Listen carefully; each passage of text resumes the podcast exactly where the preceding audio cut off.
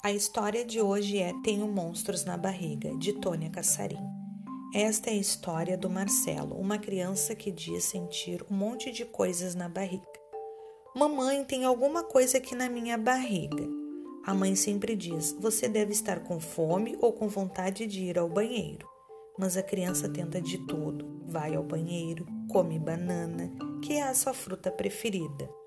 Mas Marcelo não consegue.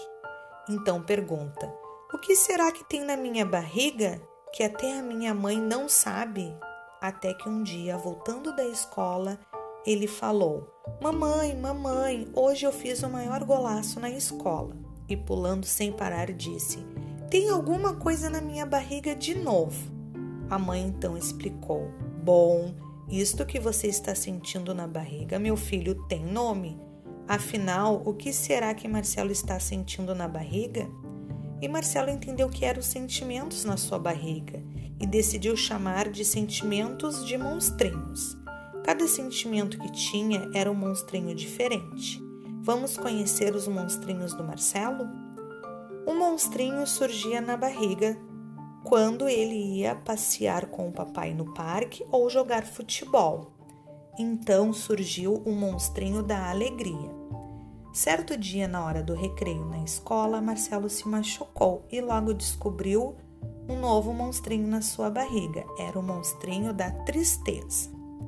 Marcelo sentia vivo na sua barriga um monstrinho muito agitado, principalmente quando seu irmão trocava de canal a televisão quando estava assistindo. Surgia o monstrinho da raiva.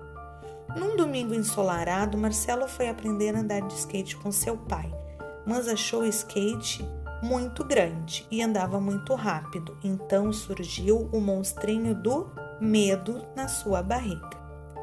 Na escola, Marcelo decidiu levantar a mão para responder a uma pergunta de matemática que a professora havia feito. Mesmo não tendo certeza da resposta, o menino resolveu arriscar e sentiu na sua barriga um monstro grande que parecia encher toda a sua barriga. Então Marcelo desenvolveu o mistério. Era o monstrinho da coragem. Quando Marcelo visitava o zoológico nas férias com sua família, ficava muito, muito triste na hora de ir embora, porque queria conhecer todos os animais. Então surgiu um novo monstrinho que habitava sua barriga. Era o monstrinho da curiosidade.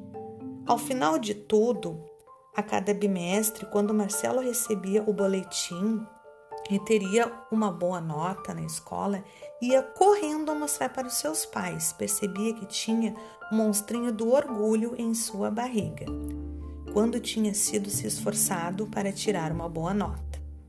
Quando nasceu a irmãzinha de Marcelo, um monstrinho surgiu na sua barriga. Era o monstrinho dos ciúmes.